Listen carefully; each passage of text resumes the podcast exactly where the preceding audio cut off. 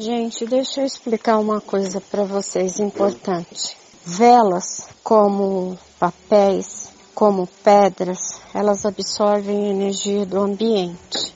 Se você tem é, velas em casa há muito tempo, queime elas logo, não permaneça com elas muito tempo no ambiente, porque elas prendem a energia de acontecimentos já passados no lugar. Então o ideal é sempre que comprar vela, logo queimar.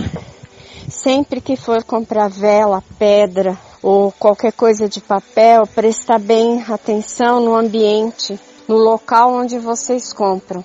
Como é, como é a conduta das pessoas, como é o ambiente, como é a energia do ambiente e, de preferência, quando chegar os papéis em casa, Coloque um símbolo de reiki do chocorei em cima dos papéis para limpar.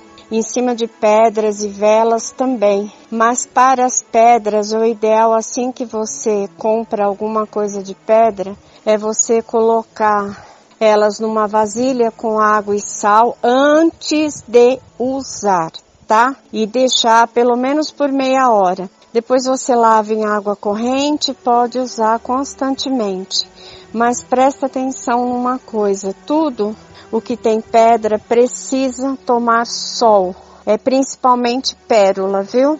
É porque elas viram poeira, elas vão desmanchando, morrendo e virando pó. Então é o ideal é que vocês tratem as coisas assim. Papel, principalmente livros, é, eles absorvem muita energia de quem está lendo e de quem leu aqueles livros. Então, o ideal é sempre estar energizando se você empresta ou se você tem o hábito de comprar livros em sebo. Eu tenho o hábito de comprar muito livro em sebo e mesmo até pela internet. Quando eu quando chegam em casa, eu traço símbolos de reiki, limpo, abro o livro em várias partes, limpo colocando energia neles, deixo um pouco aberto fora de casa antes de colocar eu usar e de preferência faço uma capa de contact transparente neles para poder ler. Mas livros comprados assim raramente eu levo para dentro do meu quarto, tá bom? Espero que isso ajude e oriente vocês um pouquinho mais.